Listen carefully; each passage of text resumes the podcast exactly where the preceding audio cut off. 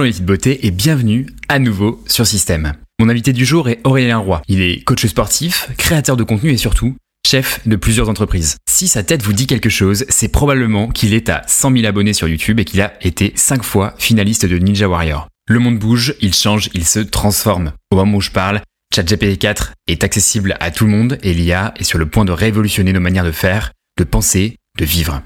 Même des métiers comme le coaching sportif vont être métamorphosés et ce podcast va être une belle occasion de comprendre comment. Ce phénomène s'ancre dans des évolutions sociétales critiques, manière de vivre, de réfléchir, de penser le rapport à l'autre, de penser le rapport à soi, mais aussi de penser le rapport des autres à soi. Attendez-vous à découvrir à quel point il va être critique de développer des assets forts pour survivre dans le monde futur. Entre marque personnelle, positionnement fort et compréhension fine d'où on pourra créer de la valeur dans le monde de demain. On détaille les concepts de prise de responsabilité, de PNJ, personnage non joueur, de comment optimiser sa vie avec la lumière rouge, de pourquoi Aurélien est contre les morning routines, de pourquoi il ne faut pas boire de café au réveil, de pourquoi et comment il est capital de marcher 15 000 pas par jour, de comment apprendre à déléguer les erreurs faites, et de pourquoi l'humour est votre meilleure arme pour attirer des clients.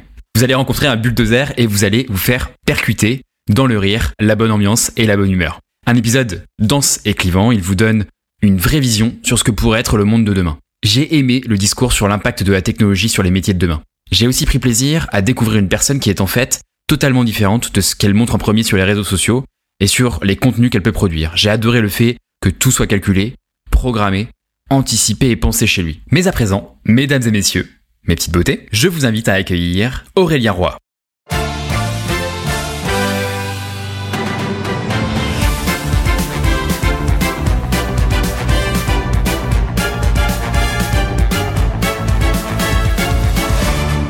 Bonjour à tous, bonjour mes petites beautés, j'espère que vous êtes en pleine forme, P aux commandes. Aujourd'hui, je suis accompagné d'Aurélien. Salut Aurélien. Salut. Enchanté, content d'être là. Je pense qu'on a, on a pas mal d'échanges. Ça va être sympathique. Ouais, carrément. Trop content de te recevoir, Aurélien. Déjà, pour un point, vous le savez, chers auditeurs, très important pour moi, c'est que tu as un profil hybride. Et c'est très rare, ces profils hybrides qui font à la fois du business, à la fois du sport et qui parlent de différents sujets. Enfin, tu vois, je trouve ça hyper intéressant. On va pouvoir euh, parler de différentes choses. Donc, Aurélien, je sais pas si tu as en tête le format du podcast, mais dans une première partie, en général, on parle du système global que tu peux proposer aux gens que tu accompagnes, ou en tout cas avec qui tu es en échange, en interaction. Puis après, dans la deuxième partie, on va parler plutôt de toi particulièrement, pour que, par exemple, quand tu as été enfant, etc. Bref, on va on va creuser plus en, en détail. L'idée, c'est pas de faire euh, un retour historique, un chronologique de ce que tu as fait, parce qu'on va le faire accoucher en fait au fur et à mesure de l'échange. Mais l'idée, tu vois, c'est de, de, comprendre qui t'es par euh, le questionnement, si ça te va. C'est bon, c'est tout bon pour moi. Let's go. Allez, c'est parti du coup. En fait, je vais remettre directement les pieds dans le plat. C'est un peu ma spécialité. Et j'ai une première question, c'est euh, finalement, tu vois, aujourd'hui, bon, t'accompagnes euh, des, des, personnes sur différents sujets, on va en reparler. Tu as créé le, le, Netflix du coaching. Enfin bref, c'est quoi aujourd'hui, d'après ton expérience, ce que tu as remarqué que, on va dire, 100% des gens devraient appliquer, alors du point de vue de la santé physique, mentale, mindset, enfin bref, un peu tout. Sans toi libre. Ok, sur toutes les toutes thématiques confondues ou particulièrement focus euh, business ou sport? Comme tu veux en fait, c'est un peu le tu vois le système un peu 80 que sur terre tout le monde devrait appliquer selon toi. Ok, je pense que les gens se surcomplexifient beaucoup trop la vie pour tout et que en fait ça les conforte dans le fait de pas passer à l'action. Ça c'est vraiment ce que j'ai remarqué qui ressort que ce soit dans le sport ou que ce soit dans le business, les gens surcomplexifient. Exemple qui va probablement parler à beaucoup de monde tu veux perdre du poids. Et les gens, la question qu'ils vont se poser, c'est est-ce que je dois faire un, régime cétogène? Est-ce que je dois arrêter de manger du sucre? Est-ce que je dois tester le paléo? Est-ce que je dois tester le régime carnivore? Est-ce que je dois tester le jeûne intermittent? Ta gueule, il fait un déficit calorique, tu vois. Et en fait, il euh, y, a que ça. Il y a que ça. La réalité, c'est qu'il y a que ça. Et les gens surcomplexifient des choses qui sont simples pour justifier le fait de pas passer à l'action. Et dans le business, je t'en rends peut-être compte, c'est pareil. En fait, c'est que les gens, au lieu de mettre en place un système qui est simple, qui est efficace et qui est rapide, ils vont se complexifier vie. Je mettrai un tunnel de vente avec trois upsells, faire du retargeting, huit campagnes et tout. Faire euh, des morning routines de fou. Euh. Des morning routines de 4 heures. Enfin, ouais, c'est ça, exactement. Et je pense que, ouais, les gens ne vont pas à l'essentiel. Et moi, personnellement, je fonctionne beaucoup avec la loi de Pareto. Je pense que ça te parle aussi. Il y a 20% de tes actions qui font 80% des résultats. Il y a 20% de tes clients qui font 80% du CA. Il y a 20% des exercices de sport qui font 80% de l'hypertrophie c'est toujours pareil. Donc, en fait, à partir de là, prendre le temps d'identifier les 20%, je trouve que c'est le conseil dans toute thématique te fait vraiment avancer pour le coup. Pour toi, c'est dû à quoi? Cette surcomplexification, tu vois, cette volonté de surcomplexifier De ce que je comprends, il y a un sujet de vouloir éviter euh, ce qui est difficile. Est-ce qu'il y a d'autres sujets que, est-ce que c'est la réalité selon toi? Est-ce qu'il y a d'autres sujets que tu as en tête? Bah, le cerveau, soit il fuit la douleur, soit il se rapproche du plaisir. Et je pense que beaucoup de gens ont tendance à vouloir sur la douleur. Ah, j'en ai marre de ce moment présent, j'en ai marre de gagner que ça, j'en ai marre de, de cette vie, j'en ai marre de cette maison et tout. Mais ils ont pas le vrai pourquoi, en fait, ils n'ont pas de vision derrière. Donc du coup, ils fonctionnent à la motivation au lieu de fonctionner à la discipline et tu te retrouves avec un taux d'abandon qui est astronomiquement haut. De plus, tu le sais, avoir envie dans une société où tu as beaucoup, beaucoup, beaucoup de dopamine facile et rapide aujourd'hui, TikTok, Uber Eats, enfin, t'as plus besoin de faire d'efforts pour obtenir le résultat. Et à partir de là, du coup, les gens ont du mal à faire des actions maintenant pour avoir du résultat sur le long terme. Et en fait, c'est là le parallèle entre sport et business. C'est pour ça qu'il y a des profils hybrides qui sont bons en sport, des bons athlètes qui font des bons entrepreneurs. Et parce que quand tu fais de la muscu, quand tu manges bien, tu perds pas 5 kilos en un jour ou tu prends pas 5 kilos de muscle en un jour tu vois les résultats 10 mois, 12 mois après. Et en fait, quand tu as cette conscience que effectivement les actions d'aujourd'hui peuvent t'emmener du résultat de demain et souvent du résultat 100 fois plus haut d'ailleurs que ce qui est rapide, en fait, tu te dis si je réplique ça sur le business, il y a un effet exponentiel qui se met en place. Mais je pense qu'aujourd'hui, les gens sont, sont trop distraits et, sont trop attraits par ce qui est facile et sans effort pour au final passer à côté du vrai sujet de concentration qui les ferait vraiment avancer. C'est clair. Mais en fait, déjà, je pense que la société, euh, enfin, le gros business d'aujourd'hui, c'est le business de l'attention. Euh, on le voit sur toutes les plateformes de réseaux sociaux, c'est assez ouf. Mais du coup, ceux qui arrivent à avoir un, peu des choses sur le temps long et qui arrivent à avoir des focus hyper précis, je trouve qu'ils sont hyper avantagés on appelle ça un ah unfair advantage en, en anglais, mais genre c'est c'est ouf, tu vois. La capacité de se focus et de dégager tout ce qui se passe autour, c'est c'est incroyable quoi. Ah bah tu tu outside 95% des gens, si ce n'est plus. Parce qu'effectivement, comme tu dis, c'est un peu le concept de PNJ, tu vois. C'est c'est enfin faut pas c'est pas méchant, mais c'est vrai. C'est que quand tu regardes dans les jeux vidéo là, les personnages non joueurs, les PNJ, ils bougent pas et qui regardent la vie passer, bah en fait c'est ce que font les gens qui sont pas concentrés. Tu Ils veulent les choses, mais ils fournissent pas les résultats. Enfin ils fournissent pas les actions, donc ils ont pas les résultats et ils se confortent dans l'idée que c'est pas de leur faute. Donc il y a aussi, je pense, un gros problème de prise de responsabilité individuelle. C'est un autre sujet encore, mais euh, les gens en fait remettent la faute sur X, Y, Z. Ah, c'est pas de ma faute. Ah, Macron il devrait augmenter les salaires. Ah, on devrait faire une réforme pour ça. Ah, il devrait y avoir une loi pour rigoler. Non, je te plus. Tu vois. Tu veux quelque chose, va le chercher. Et en fait, c'est pareil dans tous les domaines. Tu crois que c'est dû à quoi cette euh, déresponsabilisation? C'est des sujets qui reviennent assez souvent sur le podcast, pour être honnête. Selon toi, c'est quoi ton analyse euh, de tout ça? Bah, si tu regardes autour de nous, si tu sors de la sphère entrepreneuriale et de ce que nous, on a l'habitude de vivre aujourd'hui parce qu'on s'est créé une liberté, quand tu n'as pas cette liberté, tu es quand même dépendant et prisonnier d'un système. Tu un peu un putain de hamster, pour dans la roue, qui répète les mêmes journées pour le salaire. Et t'as pas de solution, en fait, à la base pour t'en sortir. Donc, en fait, tu conditionné dans l'idée qu'il n'existe pas d'autre chemin. Et je pense que la société veut ça parce que forcément, c'est un jeu. Hein. Si tu dézoomes, euh, c'est un, un jeu et il y a des pions, tu vois. Il y a des pions, il y a des cavaliers, il y a des rois, un peu comme aux échecs. C'est à toi de faire en sorte d'évoluer sur le plateau. Tu fais pas les, bons moves, entre guillemets, bah, tu vas te faire dévorer. Tu vois, c'est le pion qui va se faire dégommer en première ligne. Bah, c'est exactement ça aujourd'hui, la société. Et je pense que pour aller plus loin, la société crée des assistés et essaye d'enlever au max la capacité de réflexion et la capacité de, de self-awareness, de remise en question pour justement que les gens soient euh, toujours distrait. C'est-à-dire, euh, ok, on te met des réseaux sociaux, on te crée un TikTok, on te crée ça, on te crée ça, et plus loin que ça, on te crée des infos anxiogènes sur infos anxiogènes, H24 pour te déconcentrer. Ah, il y a les gilets jaunes, ah, il y a des émeutes, ah, il y a la guerre en Ukraine, ah, il y a ça, ah, il y a un nouveau virus, ah, il y a une pandémie. Toutes les semaines, il y a des nouvelles infos. En fait, si tu sors pas de ça, tu restes dans bah, ce, ce, constat de PNJ, de regarder la vie passer, de te dire ah je suis dans ce système et je peux rien faire, je peux pas en sortir. Et sans rentrer dans les théories du complot ou quoi que ce soit, tu vois, ce serait quoi l'intérêt de société euh, privée ou publique même, tu vois, de déconcentrer les gens et de les faire rentrer dans un mode de PNJ euh, comme tu dis? C'est eux qui payent les taxes. ok. La réalité, elle est là. Hein. La réalité, elle est là. C'est qui, qui paye le plus, c'est la classe moyenne. Donc, en fait, on a tout intérêt à ce qu'un maximum de personnes restent dans la classe moyenne. Enfin, tu le sais aussi bien que moi, les gens qui gagnent rien ne payent pas d'impôts, les gens qui gagnent beaucoup ne payent pas d'impôts. Donc, au final, on a tout intérêt à ce qu'il y ait 95% de la population qui reste dans cette classe moyenne, tu vois. C'est un peu le niveau, euh, tu vois, c'est les pions. On les met en première ligne, ils travaillent 9 euh, to 5, ils se font défoncer, ils sont fatigués, ils ont 5 semaines de congés payés, ils sont heureux. Enfin, ils sont heureux de façon de parler. Mais en fait, ils se rendent pas compte qu'il existe autre chose, donc ils sont contents, ils se satisfont. Quand ils signent leur CDI, ils sont contents. Et au final, bah, c'est eux qu'on défonce. ils ont aucun pouvoir d'achat, ils ont aucune liberté. Et au final, tu vois, enfin, moi, je trouve ça hyper malheureux, tu vois, comme vision. Ouais, c'est clair. On a été hyper vite. On est rentré hyper vite dans les hostilités. J'ai envie de faire un petit pic global, les, les, les auditeurs, vous me connaissez euh, maintenant. On paye des impôts, c'est trop cool parce que comme l'éducation, comme les transports publics, comme tous ces services publics fonctionnent super bien, et eh ben on est hyper content d'en payer évidemment. Et... c'est évidemment ironique. c'est évidemment le gros problème de la France. Moi, j'ai aucun problème à payer les impôts quand tu as le service qui va avec derrière. Tu vois. Et d'ailleurs, problème. Où est-ce que tu es, Aurélien, en ce moment? Alors moi, je vis entre l'Estonie et Bali. Je voyage pas mal, mais je suis basé en Estonie depuis un peu plus de trois ans. Alors, donc ma société, ma filiale Europe, parce que maintenant je suis présent dans plusieurs pays, donc j'ai besoin d'avoir des structures dans le monde entier. Mais ma structure Europe, elle est basée en Estonie. Je donne toujours beaucoup trop d'argent à la France avec la TVA. donc euh, c'est voilà, pour avoir pour le coup aucun retour, parce que moi la France me donne plus rien. Elle me prend juste des 20%. Et ça, pas de souci, elle est à l'heure. Mais par contre, dès que moi j'ai besoin de quelque chose, euh, non, vous n'êtes plus résident français. Ah, d'accord. Aïe, aïe, aïe. Peut-être un jour, peut-être un jour, tu reviendras dans, dans notre beau pays qui est, qui est la France. Sincèrement, c'est pas prévu en tout cas sur une vision court terme. Qu'est-ce qui te motive justement du coup à voyager entre l'Estonie et Bali? Enfin, je dis voyager, mais finalement vivre plutôt. Ouais, plutôt vivre. Je pars deux trois mois en général par an à Bali. Euh, premièrement, parce que ici, pour ceux qui connaissent pas, en fait, on est sur un pays qui est tout au nord et tout à l'est. Donc en fait, si tu veux, niveau latitude, tu connais la Norvège, mais en fait, pour ceux qui connaissent pas, c'est-à-dire que l'hiver, il fait, il fait jour 3 heures. On laisse mon rideau, il est 11h20, il commence à faire jour. Dans 3 heures, il fait nuit. Donc effectivement, l'hiver, très dur à vivre parce que Ok, le froid, s'il fait, il fait moins 15 degrés, il fait moins 20 degrés, t'achètes des bons vêtements, tu t'y fais. Moi, je vais même faire des bains froids dans la mer maintenant à 0 degré, donc le corps s'habitue. Par contre, le manque de lumière, le corps s'habitue pas. Tes cycles circadiens, etc., tu prends un coup et niveau hormonal, c'est très déprimant, très fatigant. Donc, euh, moi qui suis dans l'optimisation et qui prends soin de mon hygiène de vie, que ce soit pour le sport ou pour être performant au quotidien, euh, je peux pas passer trois mois avec euh, trois heures de jour. J'ai des lumières rouges, etc., j'optimise comme je peux, mais c'est pas suffisant. Ouais, justement, c'est ce que j'allais te demander. Qu'est-ce que tu as mis en place? Parce que donc tu es très au fait de, des impacts hormonaux, de la lumière, etc.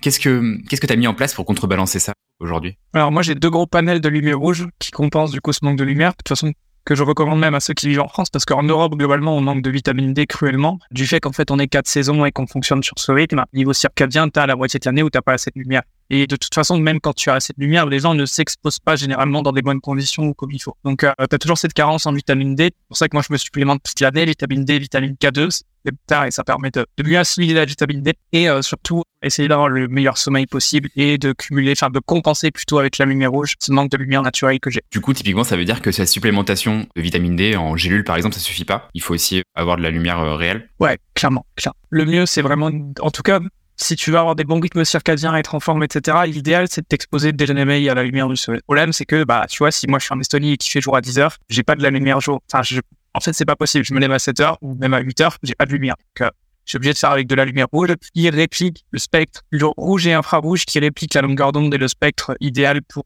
ces bénéfices hormonaux. Donc c'est intéressant. Maintenant, tout le monde ne peut pas se le permettre. C'est clair que c'est un budget. De la lumière rouge, on parle de centaines ou un millier d'euros, tu vois. Donc euh, c'est un budget. Ah ouais, quand même, ok. Moi, je me suis acheté des luminettes, je sais pas si tu vois. Que, que tu mets ici pour répliquer le spectre Ouais, je vois, ouais. Exactement.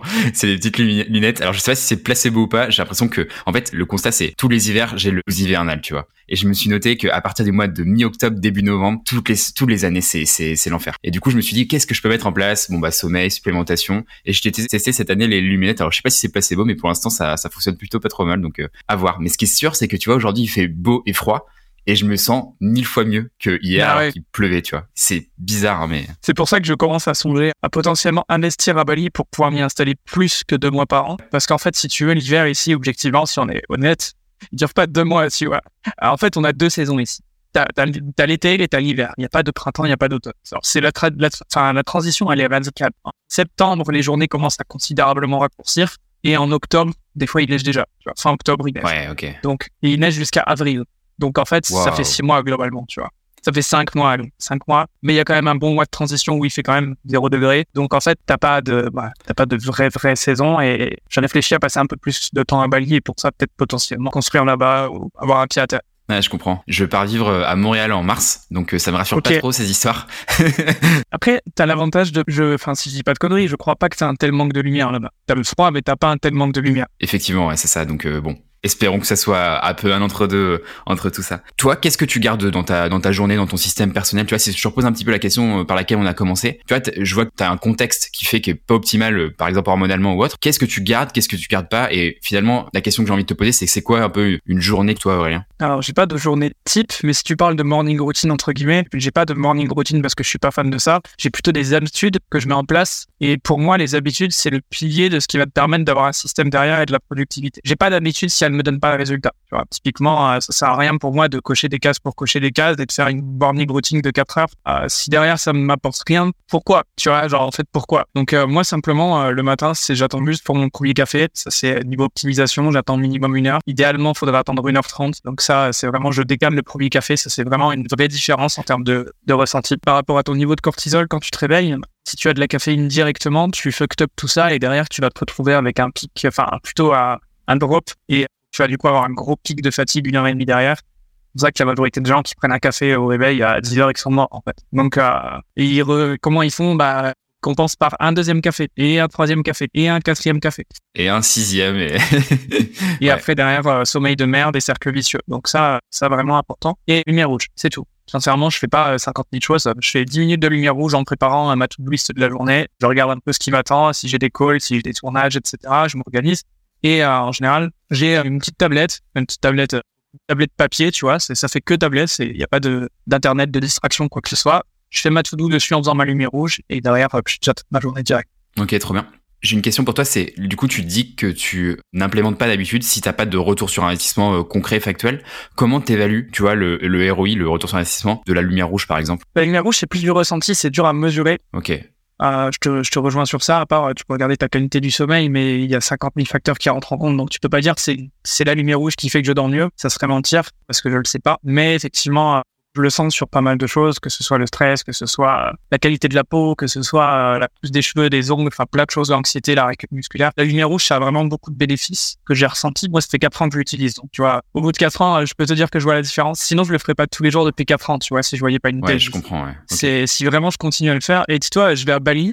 Bali où je manque pas de lumière, je paye 300 euros de bagage en soute pour mettre ma putain de Ah lumière rouge. Waouh Ah ouais, donc t'es vraiment convaincu quoi. Ok, c'est ouf. ouais, c'est vraiment, j'ai du mal à en passer, ouais. Ok, hyper intéressant. Mais cette lumière rouge, du coup, c'est intéressant ça. C'est une des premières fois que j'entends parler de ça. C'est euh, Ok. d'où tu t'as tiré ça et concrètement, est-ce que tu peux expliquer un peu aux auditeurs les, les bénéfices et euh, Ouais, c'est un ami qui a, qui a écrit un livre avec pas mal d'études scientifiques qui m'a fait connaître ça. C'était euh, début 2020, je crois. Ah ouais, c'est ça. Fin 2019 même. Ouais, pour ça, ça a fait 4 ans. Et en fait, j'ai testé chez lui. Je suis resté trois jours chez lui. J'ai passé le week-end chez lui. Et en trois jours, j'en faisais tous les jours. Je me dis, putain, je me et au début, je me dis, c'est placebo. Tu peux pas avoir des effets aussi vite. Je me suis dit, je vais m'en acheter une petite. J'ai acheté le premier modèle entrée de gamme. C'était 300 euros, je crois, à l'époque. Mais c'était vraiment genre un carré de 20 cm par 20 cm tout petit. Et du coup, tu es obligé de te mettre euh, devant le visage. Pas pratique. Et euh, au final, en en faisant tous les jours, en ayant ça sur mon bureau, etc., j'ai vraiment ressenti des bénéfices. Je me suis dit, OK, si j'ai des bénéfices avec ça, imagine si j'achète le modèle de Hammer. Du coup, j'ai acheté le gros modèle à 1000 balles et derrière, j'ai acheté un deuxième modèle à 1000 balles, le même, euh, pour avoir encore plus de panneaux, encore plus de puissance. Et du coup, euh, j'ai un, un bon setup maintenant euh, de lumière rouge. intéressant Alors après, évidemment, encore une fois pour les auditeurs, euh, il y a tout un, un questionnement sur le, la hiérarchisation de tu vois des priorités. Oui, bien sûr. Toi, t'as bien déjà sûr. un mode de vie qui est, enfin, j'imagine ultra optimisé. Tu fais du sport, j'imagine tous les jours. Enfin, d'ailleurs, intéressant que tu reviennes sur ça. Alors, vrai, euh, je, je vais en décevoir beaucoup. Je m'entraîne deux fois par semaine. Deux fois par semaine? Ah waouh. Ouais. Ok. Ouais, ouais, la raison, elle est simple. C'est qu'il fait moins 20 degrés, il y a un mètre de neige. La salle est à 40 minutes à pied. Ok. Ouais, d'accord, très bien. Alors, donc, en toute objectivité. Non, après, j'ai toujours été partisan. Alors, je rigole, même sans ça, j'ai toujours été partisan de trois séances par semaine. Pour moi, c'est le meilleur ratio en termes de loi de Pareto, encore une fois. Euh, trois séances bien faites, c'est-à-dire full body ou alors half body, deux upper, un lower. Ça te permet d'avoir un physique qui est performant, athlétique, super esthétique, des bonnes perfs, prendre de la force. Et en fait, maximiser les facteurs qui sont importants. Genre, 99% des gens, ils s'en foutent de faire des PR et tout. Ils veulent un physique esthétique qui leur plaît et où ils ont de l'énergie. Et en réalité, t'as pas besoin de faire 5 ou 6 séances pour ça. Tu veux pas faire de bodybuilding, tu vois. Donc, euh, séances bien faites, bonne récup. Ouais, je suis assez d'accord avec ça. Après, moi, euh, j'ai un petit côté bigorexique, je pense que je m'entraîne tous les jours, mais euh, plus pour le plaisir qu'autre chose, tu vois. Par contre, je note que si je m'entraîne pas, je suis pas hyper bien. Ok, je compense avec la marche, beaucoup. Ah, ok, intéressant. Je fais minimum 10 000 pas par jour. Et quand je m'entraîne pas, j'en fais- j'en fais 15 000. Et là, tu vois, en Estonie, j'ai un tapis sous mon bureau. J'ai un bureau de qui se monte moi, debout ou assis. Et j'ai un tapis de marche. Donc, en fait, je fais 15, 20 000 pas pendant que je fais mes appels et tout. D'habitude, je marche. Et en fait, du coup, je m'en rends pas compte, mais je fais 15, 20 000 pas, euh, même en bossant, en fait. Parce que du coup, c'est impossible là d'aller les faire dehors euh, pendant 6 mois. Genre, moi, j'ai ça aussi, genre, j'ai mon bureau debout avec le tapis. C'est génial. Tu vois, quand tu mets des, je sais pas, tu te mets des animés, n'importe quoi, ou des, des, séries, euh, enfin, c'est trop cool, quoi. Tu regardes un podcast pendant deux heures. Bah, au lieu de regarder un podcast deux heures et d'être assis comme une larve, tu marches, t'as fait 20 000 pas. C'est incroyable. Genre, euh, c'est incroyable. Ouais, je suis, assez- je suis assez d'accord avec ça. Et euh, la marche, euh, ça a beaucoup de bénéfices. hein. Ça te permet de penser, ça te permet tout ce qui est niveau lymphatique, ça te permet aussi d'augmenter ta dépense calorique sans augmenter l'appétit. C'est un cheat code hein, parce que du coup, euh, contrairement à la muscu, au crossfit et tout, oui, c'est énergivore, mais derrière, tu compenses, tu bouffes quand même pas. Donc euh, la marche, pour le coup, tu fais 10 000 pas, 15 000 pas, t'as pas faim. hein. C'est- vraiment un cheat code. Donc euh, en termes de rester esthétique, avoir un niveau de body fat assez bas qui permet d'optimiser à la fois l'esthétisme et la performance, la productivité, bah, en vrai, c'est top. Tu vois, la marche, vraiment, hein, c'est un cheat code. Ouais, c'est un des premiers trucs que je recommande, je pense, aux éditeurs, euh, le fait de marcher, en fait. euh, Puis il y a le truc, euh, tu vois, où tu peux pas t'esquiver, tu vois. Tout le monde peut marcher. Non, c'est ça, il n'y a pas d'excuse. Même si tu as 50 kilos de surcharge pondérale, même si tu es en surpoids, tu peux marcher, en fait. Même si t'as pas le temps, en vrai, tu peux marcher. T'as pas le temps, euh, t'as juste à t'arrêter un arrêt de bus plus tôt, poser la voiture un peu plus loin. Et mine de rien, on se rend pas compte, mais ça fait 1000 pas, 1000 pas, 1000 pas, et à la fin, t'as fait 10 000, tu vois. Prendre l'escalier au lieu de l'ascenseur, etc. Exactement. Le nombre dans mon immeuble que je vois de, de personnes qui prennent l'ascenseur pour un étage, le pire, c'est les élévateurs dans le métro. Il y a personne sur les escaliers. Ouais, ouais c'est vrai. C'est impressionnant. On parle des impacts physiques, mais il y a aussi les impacts mentaux sur les- la marche. Moi, je note que tu vois, les meilleures idées que j'ai, c'est quand je marche. Mhm. Mais c'est prouvé scientifiquement. En fait, c'est ce circulement lymphatique, etc., qui permet de régénération d'idées. T'as les meilleures idées quand tu marches. Je sais que moi, effectivement, je marche, je prends des notes en audio, etc., si j'ai des bonnes idées. Et généralement, mes meilleures idées, elles sont venues en marche à chaque fois. Ouais, ça m'étonne pas. Ça m'étonne pas du tout. J'avais une question pour toi et du coup, je trouve que ça, ça c'est très en lien avec. Mais bon, on arrive à quand même pas mal dérouler. Regardez le lien avec le, ce qu'on disait au tout démarrage. Il y a beaucoup de personnes, tu vois, qui vont passer à l'action, d'autres qui vont pas passer à l'action, entre autres parce que ils ont l'impression qu'il faut faire six séances de sport par semaine, alors que tu vois, deux séances par semaine ou trois séances par semaine, ça suffit en mode 80-20, on n'est pas des bodybuilders pro. Qu'est-ce qui fait, pour toi, à ton avis, la différence, tu vois, si je regarde un peu ton parcours, pour les auditeurs, bon, t'as une chaîne YouTube, on va en reparler, tu vois, qui a quasiment 100 000 abonnés, t'es très présent sur les réseaux sociaux, t'as une belle présence, enfin bref, beau personal branding, t'as lancé plusieurs entreprises, etc. T'es parti pourtant de McDo, si je dis pas de bêtises, en tout cas, t'as un premier travail salarié, et on peut en parler aussi. Qu'est-ce qui fait que toi, t'es passé à l'action, tu vois, de McDo à entrepreneur, multi-entreprise, chaîne YouTube à 100 000 abonnés, et pourquoi euh, d'autres personnes ne le font pas? Désolé, il y a plein de questions en une question, mais Euh, bah, je pense surcomplexification, problème de croyance et prise de responsabilité. Si je devais résumer là toutes tes questions en trois réponses, c'est ce que je te dirais. En fait, c'est simple, quelqu'un qui prend ses responsabilités, change ses croyances et qui fait les choses, peu importe les résultats et le contexte, donc discipline et pas motivation, il peut pas échouer. C'est qu'une question de temps. C'est impossible d'échouer.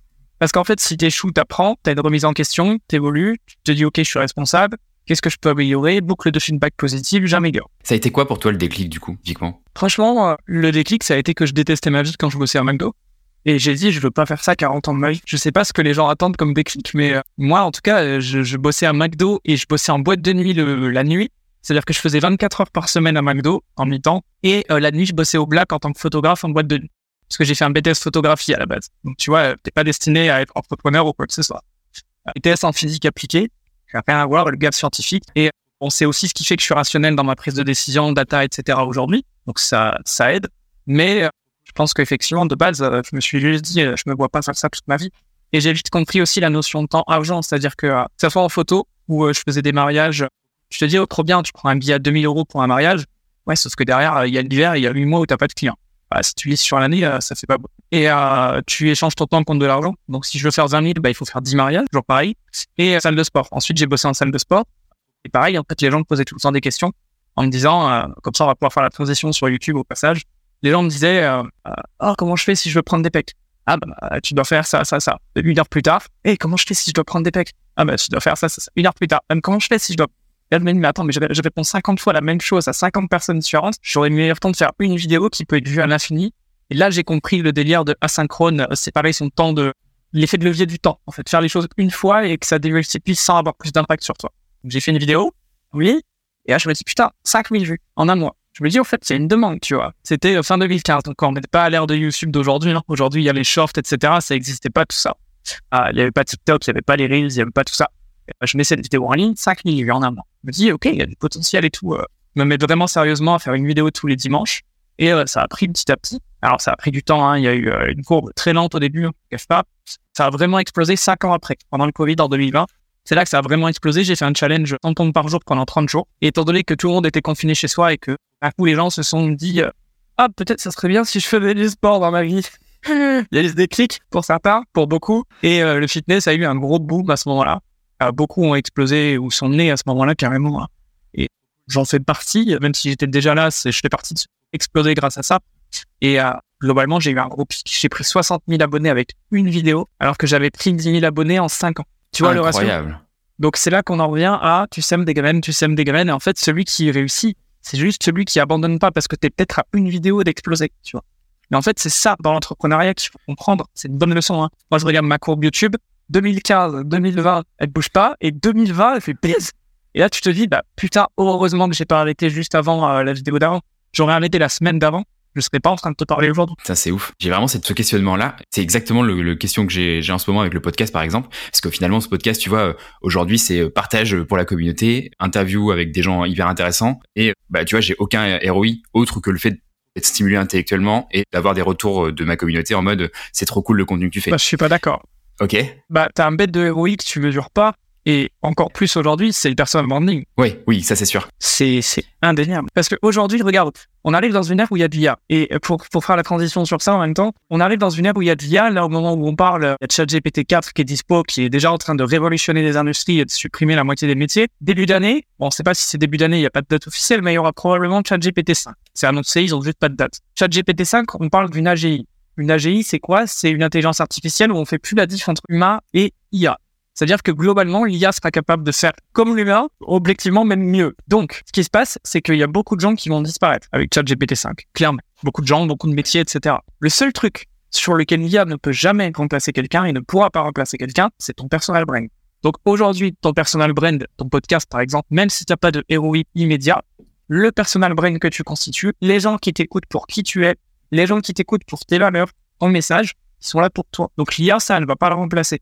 Et le seul truc, la seule garantie aujourd'hui qu'on a de pas se faire remplacer par l'IA demain, c'est d'avoir un personal branding. Donc, en ce sens, pour moi, c'est let's go on est bon ok trop bien et tu vois tu vois et je suis totalement d'accord avec ce point là c'est totalement legit moi j'avais la question de dire euh, quand est-ce que tu sais quand tu dois persister ou quand tu dois abandonner sur un même projet parce que tu vois sur les sur les data tu vois semaine après semaine tu as le nombre d'écoutes le nombre de vues euh, s'il est euh, hyper plat en termes de, nombre d'écoutes et quand tu sais qu'à un moment donné ça va enfin tu vois, tu as des croyances, évidemment, tu dois te dire, bah oui, un jour ça va percer, mon contenu est différenciant, etc. Mais à un moment donné, c'est, ça, c'est vraiment de la croyance, quoi. C'est presque une religion. Je pense que ça dépend de ton objectif. Il faut savoir pourquoi tu fais ça. Donc, on en revient à savoir son pourquoi, etc. Si vraiment, effectivement, tu n'y prends aucun plaisir, que tu n'y tires aucun bénéfice et que ça devient chronophage ou que ça te coûte financièrement et que ça te pose problème.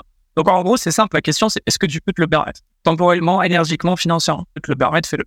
Si ça te fait chier sur un des trois points, il euh, n'y a pas de contrepartie à ne pas faire. Si tu peux te le permettre, c'est que tu as le temps, l'argent, l'énergie. Why not? Tu vois? En fait, c'est du bonus. C'est du bonus qui va renforcer ta personal brand. C'est du contenu que tu peux shorter, que tu peux réutiliser. C'est en fait des gens qui vont t'écouter des centaines de fois, voire des milliers de fois. Et ça, peut-être même dans deux ans. Peut-être que quelqu'un écoutera ce podcast en 2028 il se dira ah putain on est à ChatGPT 10 aujourd'hui. Ouais c'est clair. Waouh et là il y aura plus d'humains en fait on sera tous des robots et. Euh... c'est ça. Peut-être que ChatGPT écoutera ton podcast. c'est ça. C'est le ChatGPT qui commentera le podcast et ouais je crois en l'humanité encore un petit peu. Ah. tu, euh, Comment tu penses que justement l'IA va se greffer dans la partie euh, coaching, euh, sport Enfin, tu vois, c'est quoi un peu ta vision là-dessus? Je pense que le tournant est déjà fait pour moi. C'est-à-dire qu'aujourd'hui, les gens n'achètent plus de l'information, les gens achètent de la accountability, donc ils achètent le fait d'être accompagnés, de devoir rendre des comptes. Aujourd'hui, ils achètent plus de l'information. Donc pour moi, tous ceux qui en fait sont, bah, en fait, c'est bien. C'est-à-dire que là, pour moi, ce qui va se passer, c'est que tous les touristes du marché infoprenariat vont dégager. En gros, c'est simple, c'est tous les gens qui sont là en mode imposteur par rapport de résultats qui ont le bon marketing mais qui savent pas délivrer, ils vont se faire détruire. Parce qu'en fait, l'IA va délivrer mieux qu'eux.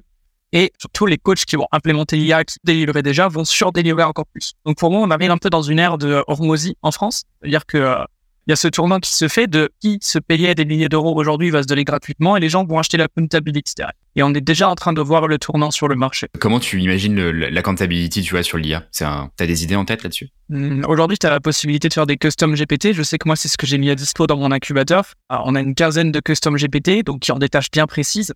Par exemple, le gars qui va faire le module off pour apprendre à créer son offre irrésistible, etc. Il va suivre la formation il va faire les exercices et ensuite il va aller discuter au custom GPT qui va lui poser des questions, qui va noter son offre, qui va améliorer son offre, lui faire un feedback, tester son offre. En fait, le mec va être guidé de A à Z et ça, en fait, t'as plus besoin d'avoir un code pour le faire. C'est impressionnant. Vas-y, parle-nous de, de l'incubateur et de, des custom GPT, pour, juste pour les auditeurs, pour qu'on comprenne bien. Ouais, l'incubateur, en gros, c'est euh, simplement euh, un mix entre formation et accompagnement, plus application mobile, plus outils IA. Donc, en vrai, c'est un vrai écosystème dans le fitness pour l'instant, mais que j'envisage de faire grossir sur d'autres thématiques sur prochain. Pour l'instant, je me concentre vraiment sur le marché fitness, coach sportif et créateur de contenu, puisque c'est là où je suis excellent et surtout, c'est là où les gens ne le sont pas. Je me rends compte qu'il y a une énorme demande parce que si tu regardes en sortie de formation, les TAPS, etc., les gens ne savent pas trouver des clients. C'est-à-dire que les coachs sportifs, certains sont des excellents coachs, Le problème, c'est que en fait, c'est un métier de passion et que comme ils n'ont pas les skills de marketing, ils vont se reconvertir dans deux ans parce qu'ils n'arrivent pas à en vivre. Et ça, c'est dommage parce qu'en fait, c'est un, c'est un marché qui est incroyable, on change des vies et tout. Et vu que les gens ne savent pas faire de marketing et trouver des clients, derrière, ils abandonnent. Et c'est trop dommage parce qu'en fait, on passe de passion esclave de sa passion ou hamster qui dans sa roue parce que le mec ne sait pas trouver des clients. Donc moi, j'essaye de venir être cette sphère et ce pont hybride entre tu as les connaissances, tu es un bon coach, tu es passionné, c'est bien. Maintenant, il faut que tu saches créer une entreprise avec ça. Ok, hyper intéressant. Et pour info, j'accompagne euh, du coup pas mal d'entreprises euh, sur les process et sur notamment la partie commerciale, donc sales. Et c'est vrai que j'ai beaucoup de clients qui sont des coachs sportifs pour la simple et bonne raison qu'il y en a qui sont techniciens, qui sont excellents, qui sont très bons athlètes, mais c'est pas le sujet, et qui ne savent pas se vendre en fait, même qui ont peur de faire certains prix, certains tarifs, alors qu'en fait c'est pas vraiment à eux finalement de définir leur prix, et ils n'arrivent pas à dissocier le, prix de la valeur perçue de la, valeur. Euh, de la personne. C'est assez ouf. Mhm. Parce qu'en euh, fait, pendant leurs études, ils sont matrixés à vendre du coaching à 50 euros de l'heure. Et quand tu leur dis que tu vas vendre un accompagnement à 1500 euros, en fait, le mec, il voit quoi? Il voit, je vais pas faire un programme sportif pour 1500 euros. Je lui dis non, tu vas permettre à quelqu'un qui a 15 kilos à perdre, qui fait déjà du sommeil, qui a deux doigts de crever, qui va faire un AVC, qui peut pas jouer avec ses gosses, qui est soufflé quand il monte l'escalier, tu vas lui permettre de revivre. Est-ce que 1500 euros, c'est cher pour ça? Tu vois? Et là, la personne, elle est là, ah ouais, non, c'est pas cher. Mais il faut savoir délivrer. On en revient à, effectivement, l'élite des coachs va sortir du lot, encore une fois, et tous les coachs du handball qui font des programmes et des... pour moi, c'est pas une offre. Programme sportif, programme nutrition, c'est pas une offre. Donc, c'est normal qu'il y ait ce gap entre prix et valeur. Ouais, c'est ça, exactement. Parce qu'en fait, si je reformule un petit peu ce que tu dis, finalement, euh, faire un programme ou faire un copier-coller de programme, aujourd'hui, c'est pas ce contenu-là qui, qui, a de la valeur. C'est un peu l'enrobage. C'est à la fois, bien sûr, le programme et la qualité du programme, mais aussi à quel point ton coach est capable de te rendre accountable, etc., etc et capable, il est capable de t'accompagner sur la transformation. C'est ça, et c'est pour ça que je viens solutionner ça avec une UX une expérience client différente en proposant une appli aux coachs euh, où les coachs peuvent suivre leurs clients dans l'appli, les clients ont des comptes à rendre, etc. Le client a des comptes à rendre au coach, le coach a des comptes à rendre à l'incubateur. Donc tu es sûr que tout le monde en fait se bouge et que tout le monde a du résultat.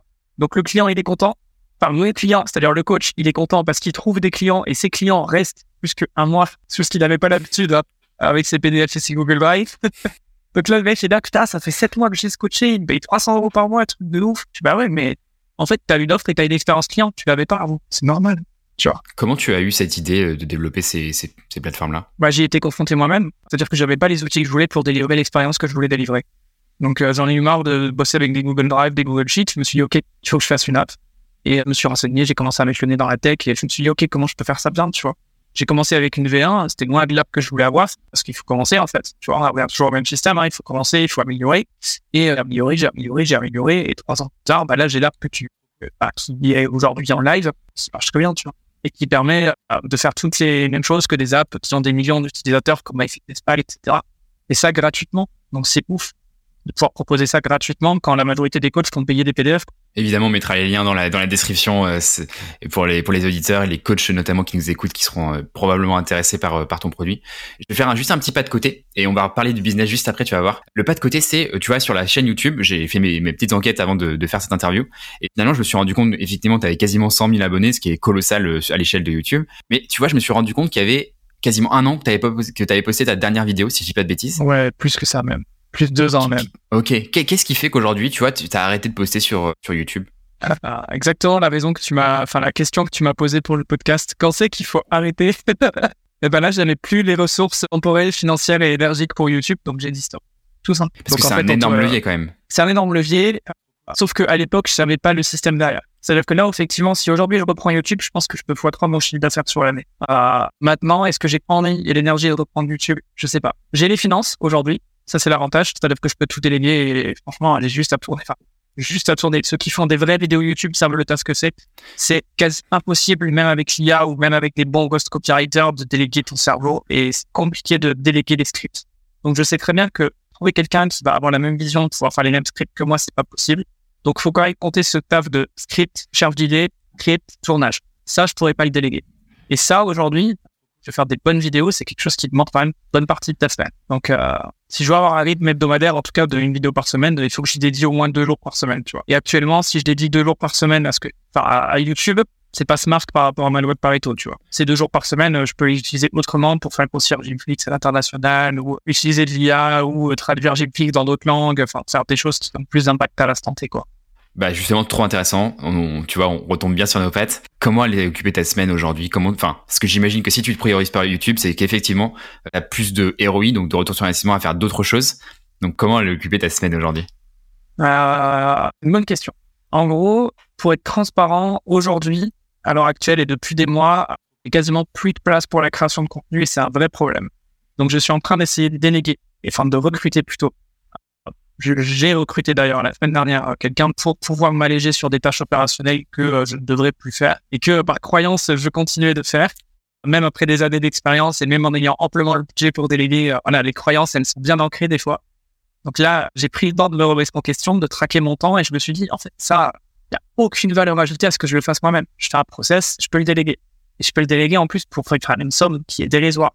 Donc je me dis mais je suis idiot de continuer à le faire. En fait je le fais parce que j'ai un attachement au produit souvent quand on est créateur, c'est ça le problème, et que en fait c'est tellement notre bébé, on a tellement envie d'un niveau de qualité exceptionnel qu'on veut tout faire et tout contrôler. Le truc, c'est qu'en réalité, il y a des gens qui sont excellents, il faut l'accepter, et que si tu sais recruter, c'est un autre skill, si tu sais recruter, que tu le fais bien, tu formes bien la personne, pas de souci sur le côté qualité, ça sera le même en réalité. Parce qu'en fait, tu lui as transmis le process. C'est simplement qu'au lieu de lui dire, OK, euh, je vais faire ABCD, bah, tu vas faire ABCD fourni de quoi faire ABCD, elle le sait bien. Donc euh, là, ça a été mon, enjeu de ces derniers, de ce dernier trimestre, je dirais, que j'ai deux marques, j'ai Gymflix et j'ai KiloCash. Euh, les deux qui grossissent énormément et qui me demandent beaucoup de temps. Donc en gros, la moitié de ma semaine, c'est KiloCash, la moitié de ma semaine, c'est Gymflix, pour euh, te donner un ordre d'idée. Je fonctionne pas par jour parce que sinon, en fait, enfin, ton cerveau, c'est quand tu rentres en état de flow et que tu es sur une tâche, niveau prise de décision, il vaut mieux être focus sur un truc. Donc en général, je fais trois jours Gymflix, trois jours KiloCash et un jour off jour off difficilement. Je m'entête euh, à essayer de le faire. Waouh. Ok, donc tu travailles tout le temps en fait. Enfin. Ouais, mais c'est pas bien. Je le recommande pas du tout. C'est super important d'avoir un jour off pour avoir cet équilibre et cette clarté, clarté d'esprit. Est-ce que tu as l'impression de bosser ou pas? Est-ce que tu bosses quand même pour toi Non, c'est ça le problème. Et c'est pour ça que je bosse autant en fait. C'est qu'on n'a pas l'impression de bosser parce que quand t'aimes ce que tu fais, c'est un plaisir. Et en fait, j'ai l'impression limite que quand je dors, je perds du temps, tu vois, c'est toxique. Je suis là en mode putain, putain, je pourrais faire ça, ça, ça. Oh, j'ai une idée. Et tu sais, je note mon idée, mais je suis là en mode, putain, le bureau, il est pas loin, je pourrais aller la faire au lieu de la noter. tu vois? Et des fois, à 22h, je me dis, euh, je saute sur le bureau, je me dis, allez, je vais, je vais coder ça parce que j'ai une idée. Et c'est trop bon. Enfin, il faut être organisé. Ça, c'est vrai que c'est un truc qui est pas mon sort. Ça s'améliore énormément. Cette année, j'ai eu, bah, j'ai pas eu le choix. Hein. C'est-à-dire que j'ai lancé GFlix sur euh, une centaine de pays, en sept langues différentes. Au bout d'un moment, t'es obligé de t'organiser un peu. j'ai été un peu euh, victime de mon succès, en gros, comme on dit et ça t'oblige à être organisé. Donc euh, moi, ça m'a mis une grosse claque. Hein. C'était difficile comme challenge. C'est le challenge le plus difficile que j'ai eu depuis que je me suis lancé dans l'entrepreneuriat. Objectivement, euh, c'est de t'organiser quand ça scale à une vitesse à laquelle t'es pas préparé. C'est quoi les leçons que tu prends justement là-dessus? Ah, C'est qu'il faut créer des, faut pas attendre en fait d'être dans le stress et dans la galère pour créer des process. Et qu'il faut pas avoir peur de déléguer euh, et que tu peux te le permettre. Dès que tu commences à passer 5000 euros en vrai, tu peux déjà déléguer des tâches opérationnelles. Clairement. Et moi, euh, je suis arrivé à des stades où je faisais des 50 000 par mois où je déléguais rien, même mon SAV, quoi. Tu vois Même le SAV Ah ouais. Parce que je, crois que généralement, ce que tu délègues le premier, c'est genre tout ce qui est finance, comptabilité. Service et, euh, client. SAV, quoi. Ouais. Compta, c'est le seul truc que je délègue. Je parle pas estonien, donc autant te dire que dans ce langage, en plus, euh, impossible, j'ai pas le choix. Ça, j'ai pas, j'ai pas bataillé. Hein. Administratif, fiscal, je délègue parce qu'il faut être sérieux dessus et je suis très carré. Mais tout ce qui touche pas au, enfin tout ce qui touche à l'entreprise, c'est moi, opérationnel, créate contenu, même mes montages. Jusqu'à il y a pas longtemps, jusqu'à il y a deux mois, c'était moi qui faisais tous les montages de toutes les vidéos que tu as vues. Waouh. Ok. Ouais, depuis 2015. Ça t'a pas saoulé, genre Parce que tu vois, genre typiquement, je sais que par exemple, de mon côté, le, sur le podcast, dès que je vais générer des, des, du chiffre d'affaires, c'est le premier truc que je vais, enfin le, montage du podcast, c'est le premier truc que je vais outsourcer euh, directement. Pareil sur la création de contenu sur les réseaux sociaux, euh, tu vois, le poster à la bonne heure, etc. Je trouve c'est tellement enfermant, c'est tellement une prison que c'est sûr que je vais le dégager euh, le plus vite possible, quoi. Bah, tu sais, c'est les cordonniers mal chaussés. Hein. C'est euh, paradoxe de Salomon. Je sais pas si tu connais. C'est on est très bon pour donner des conseils à nos clients, mais on n'est pas bon pour les appliquer nous-mêmes. Donc, euh, je suis le premier à dire il faut déléguer les tâches qui te font chier. Ouais. Je suis le premier à les faire. Aïe aïe aïe. Mais est-ce qu'on peut pas se mettre des déclencheurs, tu vois, genre à, tel, à partir de tel. Euh, J'ai créé un custom GPT pour ça. Dans l'incubateur. C'est génial. On a créé un custom GPT pour ça. En fait, ça duplique, ça clone toi, ça te clone. Et en fait, du coup, vu que tu es meilleur pour donner des conseils aux autres, bah, le clone de toi va te dire j'ai tel problème, toi tu vas le solutionner alors qu'en réalité c'est ton propre. Mais c'est triste d'en arriver là, tu vois. C'est ce truc de custom GPT, c'est incroyable. Hein. Je sais pas si les auditeurs vous avez euh, testé. Moi, j'ai testé cette semaine en mode euh, j'avais euh, plusieurs axes. Tu vois, j'ai mes OKR, mes key results trimestriels. J'ai plusieurs axes, tu vois, business, ouais, je fonctionne mon pareil. activité salariée, etc. Yes. et en fait, du coup, j'ai créé un custom GPT en, en mode en lui demandant pose-moi des questions. Je sais pas quoi prioriser dans ma vie aujourd'hui. Je sais pas. Aide-moi à décider. Et en fait, il m'a posé des questions. En plus, je l'avais en, vocal, tu sais, je lui parlais. et du coup, il me répondait en vocal. Et j'étais en mode, mais Wow, c'est très très flippant parce que le niveau de qualité de réponse est quand même exceptionnel, quoi. On arrive on arrive doucement vers une AGI, c'est ce que je te disais. Euh, une AGI, c'est une suprême intelligence. En gros, c'est, c'est Jarvis dans Iron Man. C'est-à-dire, il voit, il entend, il comprend, il analyse sans même que tu aies à lui demander. Un jour, tu vas, je vais dire à l'AGI, du coup, de, d'aller en réunion à ma place et vas-y, fais cette réunion, réponds comme je répondrai, quoi, tu vois. C'est déjà possible, hein, avec l'IA de Google Meet. Tu as une IA qui est avec toi sur les Google Meet elle analyse ta façon de parler, etc. Elle génère après plusieurs calls, quand elle a assez de data, ta voix en synthèse vocale. Elle génère ta façon de penser et elle génère un avatar de toi. C'est-à-dire que tu peux même ne plus être présent aux réunions qui n'ont pas d'importance. Une IA peut le faire à ta place. C'est, tu vois, on, est, on y est déjà, en fait. C'est même pas demain, c'est on y est déjà. C'est Donc, si je résume et un peu, enfin, l'idée que ça me donne, c'est que ça va devenir de plus en plus critique de ne pas être average, en fait, sur notre euh, sphère de compétences, sur nos skills pur et dur de, tu vois, les coachs qui sont moyens en sport. Ils sont morts. Dans toutes les thématiques, hein. pas que en sport. Les, les business coachs, là, qui savent pas faire une offre, ils sont morts. GPT les feux, déjà aujourd'hui. C'est terrible. Mais c'est trop bien. Parce qu'en fait, ça va faire un vrai ménage aussi dans l'écosystème euh, créateur économie. Clairement. Clairement, parce qu'aujourd'hui, euh, enfin, il y a tous les jours, tu vois, sur genre l'immobilier, moi, je me fais hyper targeter sur l'immobilier sur Instagram. Ce qui est assez marrant sur l'immobilier, je divague un peu, mais c'est que t'as le business model, c'est un peu comme les salles de sport. Je divague encore plus. L'immobilier, le, le, business model, c'est de dire, euh, t'as 80%, 90% des gens qui font des formations d'immobilier qui ne passeront jamais à l'action. Et c'est comme les salles de sport, t'as 90% des gens qui vont au fur et à mesure ne plus venir à la salle de sport, donc on peut faire du surbooking. Et je trouve ça horrible comme business model, tu vois, c'est affreux. Bah, on y revient en fait, on y revient aussi, euh, fait la boucle avec ce que je te disais tout à l'heure, c'est que les gens n'achètent pas de l'information. En fait, ils achètent ces formations parce que émotionnellement, à l'instant T, ils ont réussi à se faire rendre un truc en appel ou par webinaire. Ils ont dit, bah ouais, c'est ce qu'il me faut et tout, émotionnel, décision émotionnelle. Sauf que derrière, bah, en fait, le cerveau revient dans sa zone de confort, l'ancienne identité, habitude de merde. Et derrière, j'ai pas suivi la formation parce qu'en fait, il n'y a pas d'accountability. S'il y a un coach à qui je dois rendre des comptes toutes les semaines en lui disant, ouais, j'ai fait ça, ouais, j'ai fait mon offre de prêt, ouais, la banque, j'ai fait ça, ouais, j'ai déposé le dossier, ouais, j'ai trouvé un terrain. Là, la personne, en fait, elle se bouge et elle a C'est toute la différence, en fait, entre, entre formation autonome et formation avec accompagnement. Les, les, chiffres complètement, mais rien à voir, quoi. C'est en termes de passage à l'action, rien. C'est marrant que tu dis ça parce que tu vois, j'ai un, Excel avec euh, et en fait, on a pareil des, des sortes de objectifs ou en tout cas des habitudes qu'on essaie d'implémenter de manière trimestrielle et toutes les, les vendredis, on s'envoie le lien en mode mec remplis le, le Excel. Est-ce que tu as fait ta semaine, etc. Et tu vois, on remplit. C'est un truc à cocher, tu vois, c'est un truc bidon.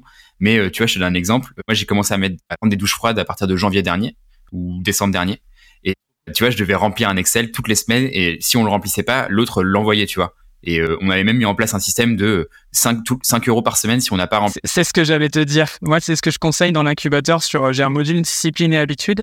Et ce que je dis aux gens, c'est ceux qui ont du mal à venir une habitude tout seul, trouver un pote de confiance qui a le même mindset et qui a la même envie de grossir que vous et euh, dites-lui à hauteur de votre capital parce que si voilà, si tu dis je mets 5 euros, peut-être qu'il va pas être in, mais tu lui dis ok, tu as 10 000 euros sur ton compte, bah envoie-lui genre 20%, envoie-lui 2 000 euros, et tu lui dis ah ouais, là tu vas te bouger, et tu lui dis ah, ok, bah, envoie 2 000 euros, voilà ce que je dois faire à la fin de ces 60 jours, si je le fais pas, tu gardes ces 2 000. Et euh, là, euh, crois-moi, en fait, tu, te bouges, tu vois.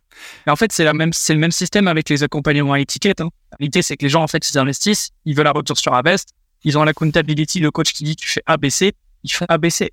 Et s'ils font pas ABC, ils savent très bien qu'ils reverront pas leur argent. Donc oh, c'est bien, ça responsabilise les gens. Tu, vois, ce que je note quand même, c'est que pour en arriver à ce niveau de réflexion-là, où se dire je veux être accountable, etc., il y a quand même un gap entre je suis passif dans ma vie et je, mets en place euh, quelque chose. Tu vois, c'est encore une fois cette question de, je trouve le point de frottement, il est hyper fin. Genre, comment, à quel point est-ce qu'on est déterminé et à quel point euh, c'est pas une fatalité, tu vois, de cette structure, euh, société, etc. Enfin, je pense que l'environnement joue beaucoup. Et deuxièmement, je pense qu'il faut te manger un gros, gros, gros électrochoc. Si tu regardes tous les entrepreneurs qui ont vraiment réussi, ils ont tous touché le fond, mais à une échelle monumentale. Aujourd'hui, je connais aucun milliardaire qui est né et qui passe, il est devenu milliardaire. Ils ont tous été dans une situation en mode euh, de pizza, SDS, rendu ma famille, euh, vraiment, tu vois, un truc qui a fait l'électrochoc.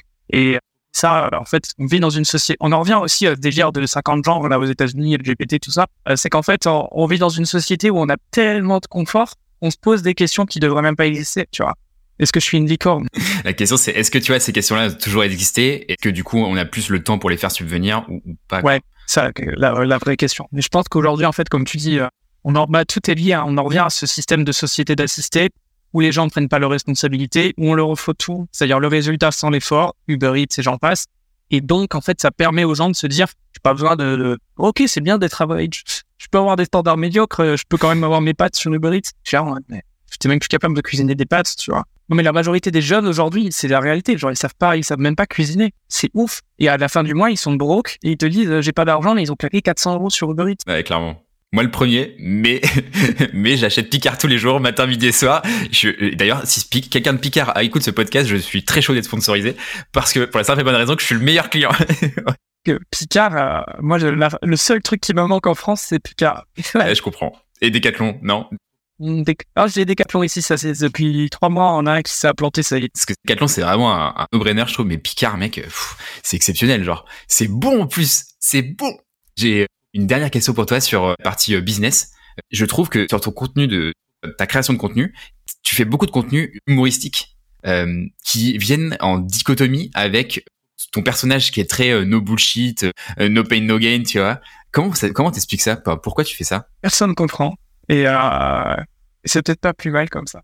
est-ce que je délivre Est-ce que je délivre ce secret? Euh, Globalement, c'est ce que je recommande aussi en termes de stratégie dans ceux qui rejoignent l'incubateur. Et euh, je peux te dire qu'il y a un très gros rouille à faire ça, en fait. Parce que tout simplement, ce qui se passe, c'est que c'est du contenu top of funnel. Je pense que beaucoup, si ce n'est la majorité des créateurs de contenu slash entrepreneurs, se plantent dans la création de contenu en cherchant à faire du contenu de niche. Alors qu'en réalité, c'est un entonnoir. C'est comme un tunnel.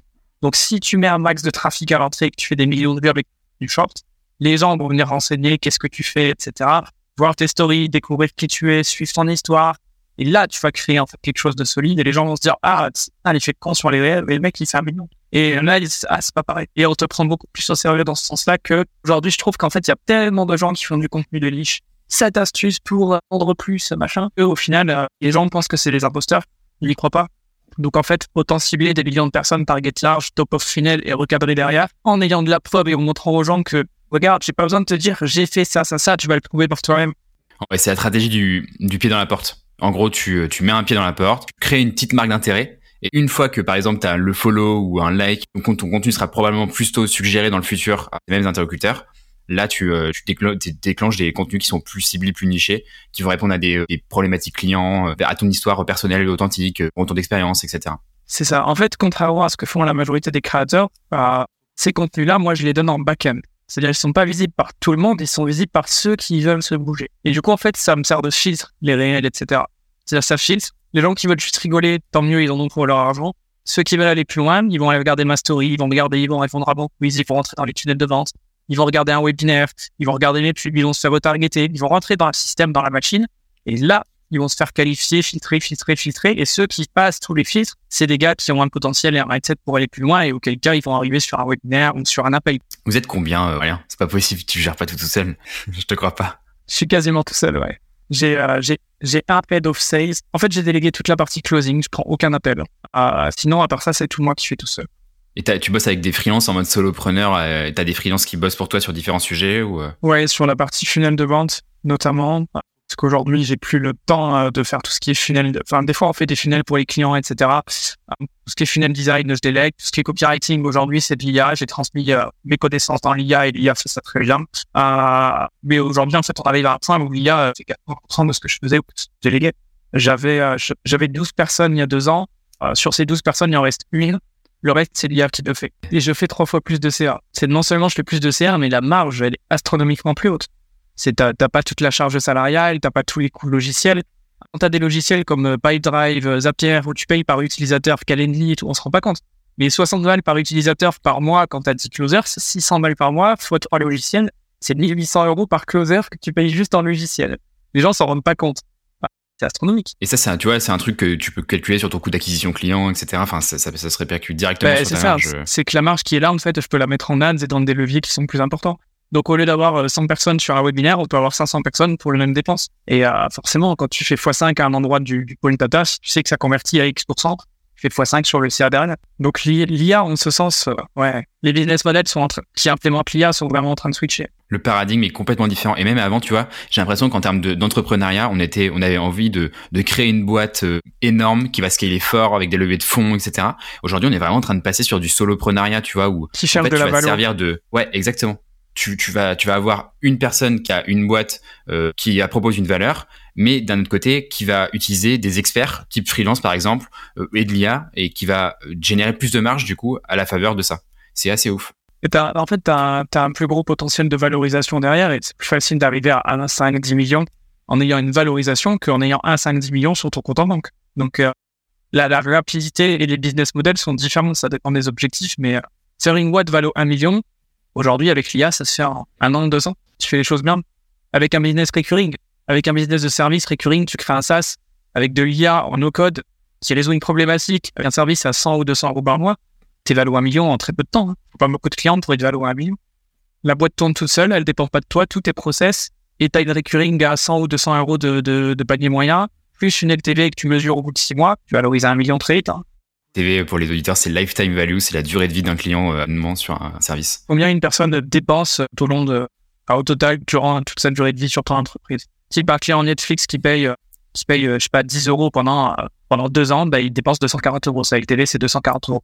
C'est assez ouf. Alors, c'est trop drôle parce que tu vois, cet entretien, moi, je pensais qu'on allait parler de mindset, de sport, etc. On a parlé de ça. Mais en fait, ce que je comprends, c'est que tu es avant tout un entrepreneur, avant tout un marketeur, dans le bon sens du terme, avant tout un sales. Mais tu vois, ça, c'est vraiment ce scope de compétences qui est hyper large, un éventail de compétences hyper large. Et tu as un domaine d'expertise qui est le sport et tu vas te servir de ça à la fin, pour euh, au service de tes, de tes entreprises quoi. c'est marrant mais c'est ce que je te disais, c'est la partie back-end en fait, les gens ne le savent pas. Et c'est ça qui fait ma force c'est ce qui fait qu'en fait j'arrive sur ce marché et les gens se disent mais putain je croyais que ce mec il enfin tu regardes mon compte Instagram tu te dis ce mec il gagne même pas sa vie avec son compte. C'est ouf. Carrément. C'est ouf. Carrément. Mais c'est vrai. Mais tu vois ça, me fait beaucoup penser à Hormozy donc Alex Hormozy pour les auditeurs euh, je vous recommande les deux livres qu'il a sortis. Il a sorti un qui s'appelle 1 Million Offer. 10 Million Offer? Ça je me, je me 100 100 ok bah Offer et Leads qu'il a sorti très récemment. D'ailleurs, il a fait un webinaire très récemment qui est une masterclass. Et voilà, tu l'as, voilà, très bien. Euh, pour ceux qui auront la vidéo, vous pouvez le, vous pouvez regarder le, livre. Et en gros, euh, il a lancé des livres qui sont vraiment euh, exemplaires. Et donc, je trouve que on retrouve beaucoup ça, parce que lui, en fait, ce qu'il il a commencé à faire, c'est être coach dans une salle de sport. Et il s'est rendu compte et qu'il y avait plein de choses à optimiser, le service client, la vente, etc.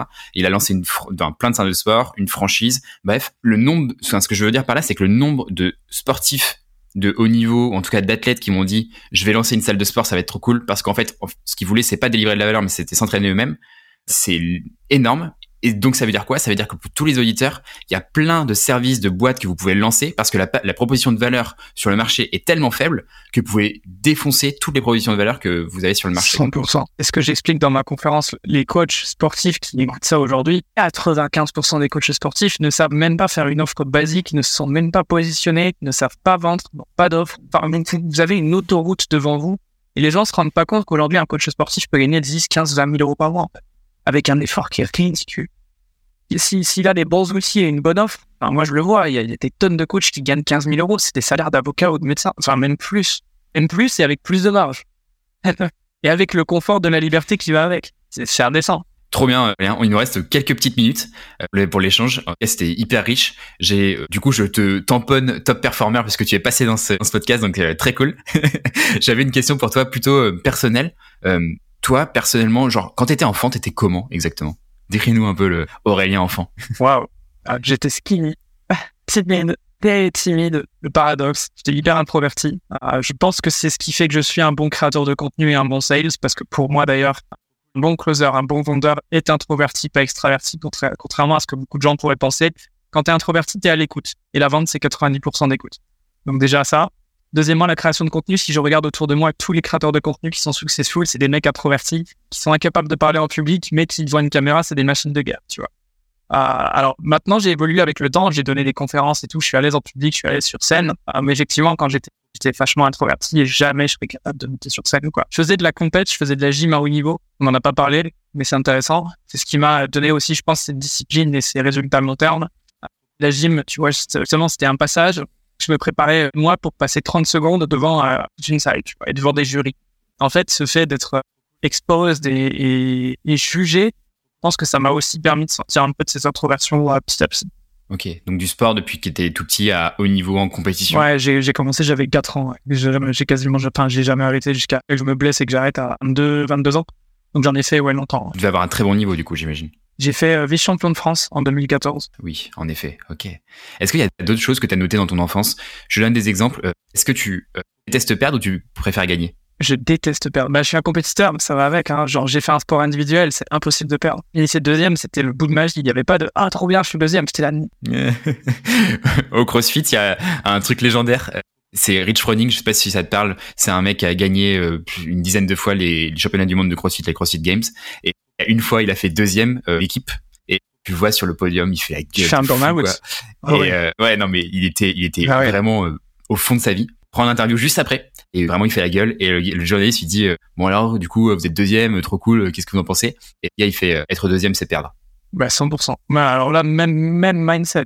Exactement et justement j'ai précisé c'est ça que j'ai pas dit avant que tu me le demandes j'ai fait vice champion de France. J'ai pas fait champion de France j'ai fait deuxième. Ok. Donc tu vois je le précise pas si on me demande pas. Parce que c'est pas une victoire pour moi. Il y en a plein qui seraient contents de te dire ouais j'ai fait vice champion de France. Moi je suis pas content hein. j'ai pas fait champion de France. Pourtant, tout le taf que tu as fait, je pense que plus le process que tu as dû kiffer du coup plutôt que le résultat, j'imagine. En fait, c'est ça. Et euh, le business aujourd'hui, c'est pareil. Hein. Quand quand enfin, je fonctionne en OKR moi aussi. Mais quand j'achève un objectif, quand j'atteins ou quand j'achève un objectif, c'est chier et je suis déçu presque. Tu sais, j'ai pas ce. T'es content, allez, t'es content 10 minutes. Ouais, on a fait l'objectif et 10 minutes après, t'es là, bon, c'est quoi l'objectif suivant? Parce qu'en fait, ce qui me fait plaisir, c'est le process. Et j'en parlais avec un pote à moi euh, quand on était à Bali l'an dernier. On était une période où le business cartonnait, je venais de lancer Gymflix. On était au milieu de la piscine, euh, dans le nord de Bali, vraiment, lui dit, perdu, pas de réseau, rien. Et il me dit, il me dit, comment ça va niveau business? Ça me fait chier. Et je dis, j'aimerais vraiment que là, genre, j'ai un problème avec l'app, que ça crache et tout. Et loi d'attraction, le lendemain matin, je me réveille, le message des développeurs, avec 7 heures de décalage horaire, on se panique. L'application marche plus, machin. Alors, je me dis, mais c'est pas possible. Genre, je l'ai manifesté la veille, ça arrive. Et là, j'étais en mode, yes, aujourd'hui, je vais avoir du taf, tu vois. Parce qu'en fait, euh, je pense qu'être un bon entrepreneur, c'est être un problème solver. C'est aimer résoudre des problèmes et chercher à résoudre des problèmes. Et quand t'as pas de problème à résoudre, du coup, tu te fais chier. Au point où tu viens générer les problèmes toi-même des fois, quoi. ouais, c'est assez ouf. Mais ça, c'est des trucs un peu inconscients, tu vois, où, tu vois, ça se trouve, t'étais euh, somnambule dans la nuit, tu t'es levé, euh, t'as fait planter ton site, quoi, tu vois. t'as noté d'autres choses dans ton enfance? Euh, par exemple, l'éducation de tes parents, tu vois, juste pour donner quelques insights, tu vois, il y a beaucoup de personnes qui interviennent dans ce podcast qui disent qu'ils ont une, éducation très stricte, ou alors vois, sur le côté responsabilisation. Genre, s'ils sont à une licence de sport, ils vont faire la, ils vont faire les cours jusqu'à la fin de l'année, des choses comme ça. Me suis pas fait imposer ça. Je me suis plus imposé moi-même dans le sens où quand j'ai commencé la gym, de base, j'ai commencé parce qu'un camarade, j'avais 4 ans, tu vois, c'est un, camarade d'école qui faisait du piano et de la gym. Il m'a dit, mercredi après-midi, j'allais chez lui et il m'a dit, euh, viens, euh, essaye le piano. J'ai essayé. Bon, il m'a dit, viens, essaye la gym. Parce qu'il allait à la gym le mercredi après-midi et j'étais à la gym avec, sauf que, en fait, le piano, j'ai pas kiffé. J'ai j'ai kiffé. Donc en fait, j'ai continué la gym. Lui derrière, il a arrêté. Moi derrière, j'ai continué. Et c'est ça que m'a mis le pied dedans. Mais en fait, c'est parce que moi-même, je prenais du plaisir là-dedans pour euh, diverses raisons. Je pense que c'est le fait de, de, de voir la progression, de découvrir son corps, de repérer dans l'espace, d'être capable de tenir en équilibre sur un poteau quand tous les gamins tombent, pouvoir monter les toboggans à l'envers. Euh, ouais, c'était, j'étais content. C'était des petits achievements, tu vois. Et je pense que euh, la gym a vraiment, vraiment, vraiment, vraiment contribué à me donner toutes les valeurs que j'ai aujourd'hui. La gym, c'est un super sport. Hein pour si euh, les auditeurs ont des enfants, génial. Perso, euh, je pense que je mettrais mes gamins euh, à la gym. Enfin, c'est vraiment un sport génialissime, quoi. Vraiment, c'est incroyable. Et ça, ça m'a donné une. J'ai commencé la muscu, j'avais déjà un meilleur physique que la moitié de la salle. Bah ouais. Mais carrément, carrément. J'étais pas, j'étais pas massif, j'étais skinny, mais j'étais skinny athlétique de ouf, tu vois. Et j'avais 17 ans, je me suis inscrit à la salle. Je crois que j'avais fait mon premier deadlift et je suis 140 kilos, tu vois. Et les gens, ils disent, putain, je mets un an à faire ça, je fais, c'est ça.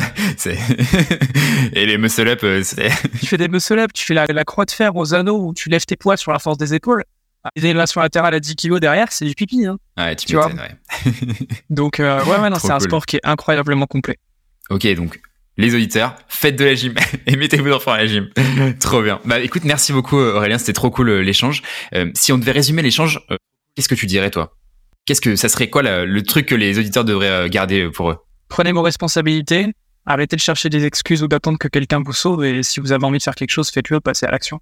vous serez jamais critiqué par quelqu'un qui fait mieux que vous. Là, il y a un vrai problème avec ça aussi, c'est que les gens ont peur du regard des autres. Je connais personne qui fait mieux que moi qui me critique et je pense que c'est valable pour. Les gens qui critiquent, c'est les gens qui font rien. C'est sûr que on fait pas d'erreur quand on fait rien. Ouais, et que ceux qui font rien, qui ont rien, c'est clair. Ok, donc responsabilisation, on s'en fout du regard des autres. Les trucs, attendez pas qu'on vous sauve. Les vrais, l'IA aussi, je pense. Essayer d'être malin sur euh, l'usage. Ouais, essayer d'être un surfeur et, et, de surfer sur les opportunités plutôt qu'être un dinosaure et essayer de résister au changement. Clairement. Sinon, tu vas te faire rouler dessus. Si c'est pas déjà le cas, bah, c'est déjà pas mal. Ouais, c'est déjà pas mal, je crois. Hein. C'est déjà beaucoup pour la majorité des gens. Ouais, c'est clair, de ouf. Si t'arrives à appliquer même 10% de ça, c'est déjà légendaire. Ouais, si t'arrives juste à prendre tes responsabilités, il y, y, a déjà pas mal de changements dans ta vie qui va s'opérer. Tu m'étonnes, tu m'étonnes. Bon, j'aurais eu tendance à dire que j'étais assez politisé, tu vois, euh, même euh, sur le côté des partis, droite, gauche, etc. Et en fait, un jour, je me suis dit, mais je crois que il faut que j'arrête de ça, juste que je veuille me sauver moi-même et c'est pas l'État qui va me qui va me sauver. Quel impact j'ai vraiment? Ouais, c'est ça, tu vois. Genre, t'as plus d'impact de dire, je vais euh, entraîner les gens en créant des choses euh, positives et qui vont générer derrière des résultats, plutôt que d'attendre qu'il se passe des choses parce que j'aurais voté à droite ou à gauche, tu vois. Euh, et donc, je suis complètement sorti de cette logique partisane aujourd'hui. Enfin, bon, intéressant. Tu peux avoir un point de vue, c'est même important, tu vois, c'est même important d'avoir un point de vue, d'avoir une opinion. Mais il faut comprendre qu'en fait, pas parce que tu vas voter à droite ou que tu vas voter à gauche, que tu préfères X ou que tu préfères Y, que ça va impacter ta vie à l'instant T. Ça va pas l'impacter même d'ailleurs plus tard.